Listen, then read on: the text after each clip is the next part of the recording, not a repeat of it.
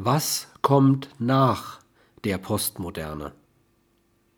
Möglich wäre die Renaissance der Werte der vorindustriellen Moderne, nämlich Vorwissenschaftlichkeit, nationale Solidarität, staatsbürgerliche Unterordnung, mit möglicherweise folgenden Ausgängen. Neofaschismus einerseits oder eine ökologische Demokratie andererseits. Ökodiktatur, Gewalt, Fundamentalismus einerseits oder eine weiterentwickelte Demokratie und eine über sich selbst und ihre Grenzen aufgeklärte industrielle Aufklärung andererseits.